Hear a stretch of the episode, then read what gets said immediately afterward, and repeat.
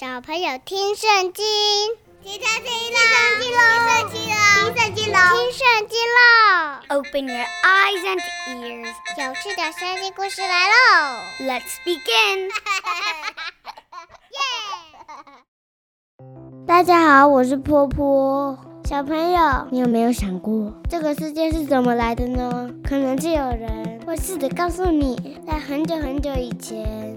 有一天发生一个大爆炸，然后这个爆炸让所有东西瞬间出来了。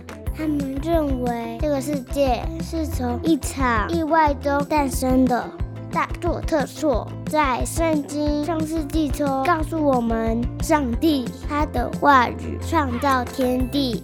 没有任何东西被造是个意外，所有的东西，包括你还有我，都是上帝美好的计划。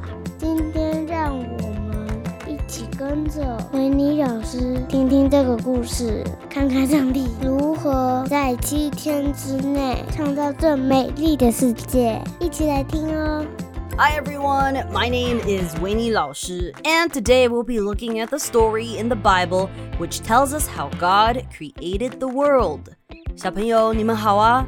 你们有没有想过白天、夜晚，还有陆地跟海洋，在一开始是怎么形成的呢？今天我们就一起来听听看这个故事喽。Now sit back and relax, and if you want to get some juice or snacks to eat while you listen to the story, go ahead. Feel free to do that. Make yourself happy. Now let's dive right in. You see, in the beginning, God created the heavens and the earth, and the heavens are above, and the earth was formless and empty. That means that in the beginning, the earth was quite empty. There was nothing. 起初，上帝创造了天地，天在高高的上方，地上呢，则是一点东西都没有。It was empty，空空的，and it was dark as well。而且啊，黑暗也笼罩了深渊，都暗暗的，没有光。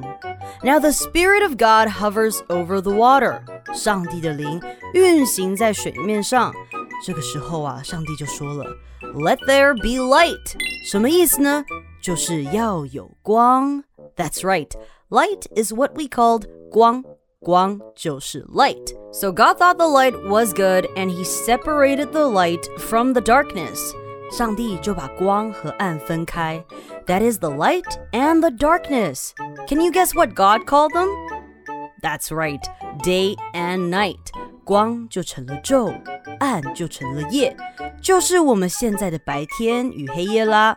过了晚上，到了白天，就是第一天。And now let's move on to the second day. 来到了第二天. Today is the day the sky was formed. Our beautiful and vast blue sky. 又蓝又宽广的天空就在第二天被塑成啦。How did God do it? Well, he said, Let there be an expanse between the waters to separate water from water. So God made the expanse and separated the water under the expanse from the water above it. And it was so. 就这么成了。God called the expanse sky, and there was evening and there was morning. That is the second day 啊！上帝说水跟水之间要有苍穹，所以上帝就开辟了苍穹，把水上下分开啦。So the water was separated and the sky was formed. Ah, and that's why we got the sky as we know it today with the clouds and the blue. Sounds very, very beautiful. And of course, God stood back and took a look at what he had created. 上帝往后站了一步， 看了看他的创造，and he said, "That's good." 晚上过去，早晨到来，这是第二天。So the next day, which is the third day, God looked to the right, then to the left, and he looked up and down and he thought, hmm, I think we can make it just a little bit more organized. 上帝左看看，右看看， 往上往下看，他思考着，嗯，让我们继续整理一下这个世界吧。这个时候，上帝说：“天空下面的水要聚在一起，要让干地露出来。” Wow. So he put all the water in one place and all the dry land in another. So water is 水. Land is 陆地. Water and land are now separated. However, God didn't just end here. 可不止这样哦，上帝继续思考了一下，又说：“嗯，让我再来加一些东西吧。有陆地，有水面，那就让我再来加一些结种子的菜蔬和结果子的树木。Ah, that is why we have fruit, and inside the fruit we have seeds. Hmm, what are some common fruit? Hmm, you got your apples, your guavas, your grapes, papayas, and mangoes. And mango is my favorite, by the way. So, yes, God made plants, 植物, to cover the land, and all sorts of trees and grasses began to grow. They started to sprout. 陆地上长出了一堆植物和结果子的树木。Wow, that must be wonderful. Because God took a step back and looked at what he had just created, and he thought, it's looking great. And that was the end of the third day. 上帝看了看他的创造，感到非常满意。晚上过去，早晨到来，这是第三天。And moving on to the next day, are you excited for the next day? 期待第四天上帝会创造出什么吗？Oh, I know I am. So let's keep listening to this wonderful story. And on the fourth day,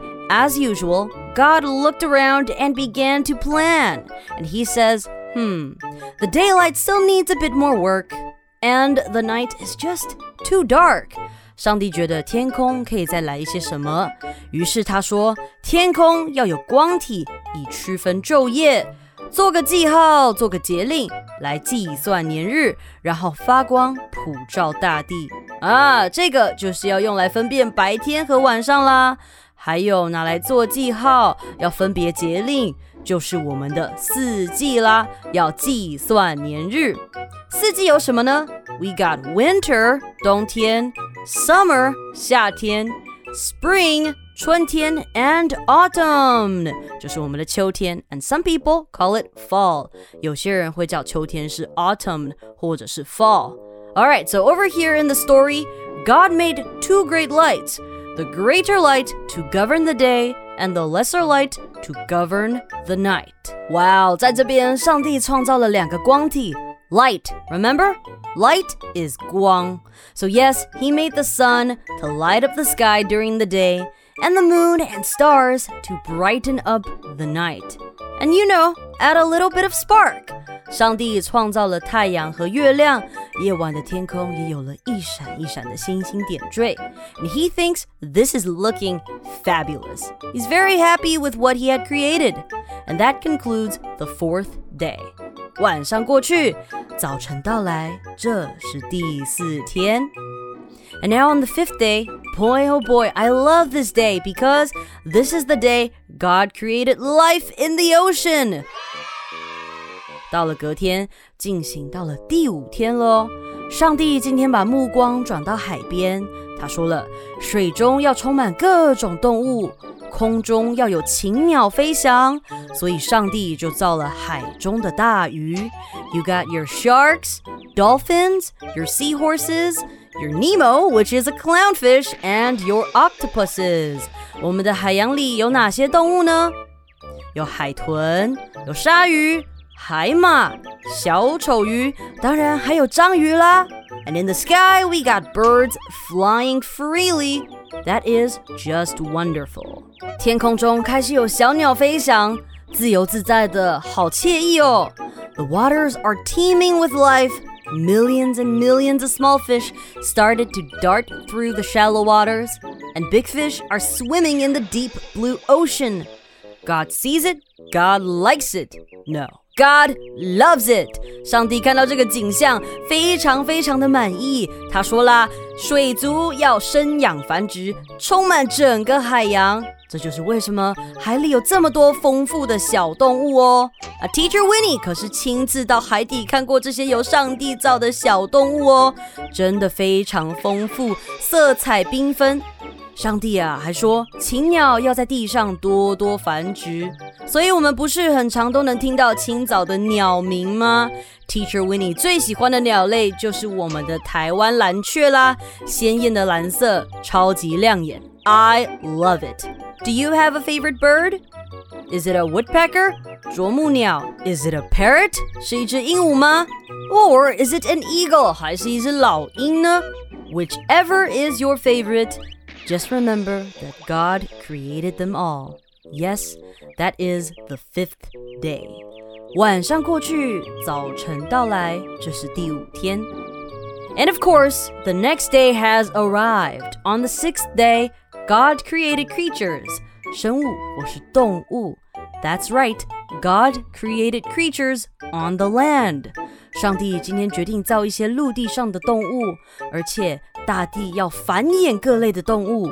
意思就是说，大地上会有非常非常多的动物，各类的野兽、牲畜和爬虫。Wow, can I get a wow for God? Isn't he just amazing? Can we say praise God together? Yes, good job. God is amazing, and He created all these fascinating animals like lions and tigers and bears. And also, there are rabbits, goats, and cows and pigs. Oink, oink. And of course, don't forget ants, beetles, and lizards. 上帝造了狮子、老虎和熊这些野兽。 还有牲畜、小动物，像是兔子啊、牛啊、羊啊，还有猪。当然，不要忘记爬虫啦，有蚂蚁呀、甲虫啊，当然还有蜥蜴啊。Anyways, we now have all these fascinating animals because God created them, and they are wonderful and amazing. All this seems pretty good, right? 有了这些，感觉好像很不错了，对吧？但是上帝觉得，嗯。好像还可以再加一些什么呢？这个时候，上帝就说了：“我们要照着我们的形象，按着我们的样子造人，让他们管理海里的鱼、空中的飞鸟和地上的动物，还有一切的爬虫。” So yes, God added mankind to enjoy and take care of all that He had created. That is basically you and me. 上帝照着自己的形象造了男人和女人。so, yes, God made a man and a woman, and He says to them that they will be taking care of what He had created. 上帝跟他们说：“你们要生养众多，遍布地面，治理大地，管理海里的鱼、空中的飞鸟和地上的动物，还有一切的爬虫。”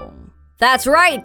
God gave mankind a beautiful gift, and better yet, God said, The fruit with seeds and the vegetables are for you to enjoy. But hey, what about the creatures, you might be asking? 人有东西可以吃，那那些生物呢？别担心，他们当然也有啊。上帝说：“我把植物赐给所有地上的走兽、空中的飞鸟及地上的爬虫做食物。” At the end of the day, all is good, all is well. God looked around and was happy with all he had created. 上帝看了这一切，觉得非常开心。晚上过去，早晨到来，这是第六天。Okay, so after six days, the whole universe, the whole world is completed. The heavens and the earth were completed in all their vast array. 过了六天后，上帝完成了他的创造之功。He finished his masterpiece. It was a masterpiece indeed. 天地万物都造好了。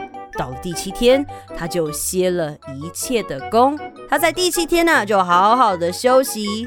So on the seventh day, he rested from all his work. 第七天，上帝赐福给了第七天哦，定它为圣日。 因为他在这天歇了一切的工。And God blessed the seventh day and made it holy because on it he rested from all the work of creating that he had done. God had a nice long rest and enjoyed looking at all he made. God is very, very happy with what he's seeing. And that, kids, is how the universe or the world was created.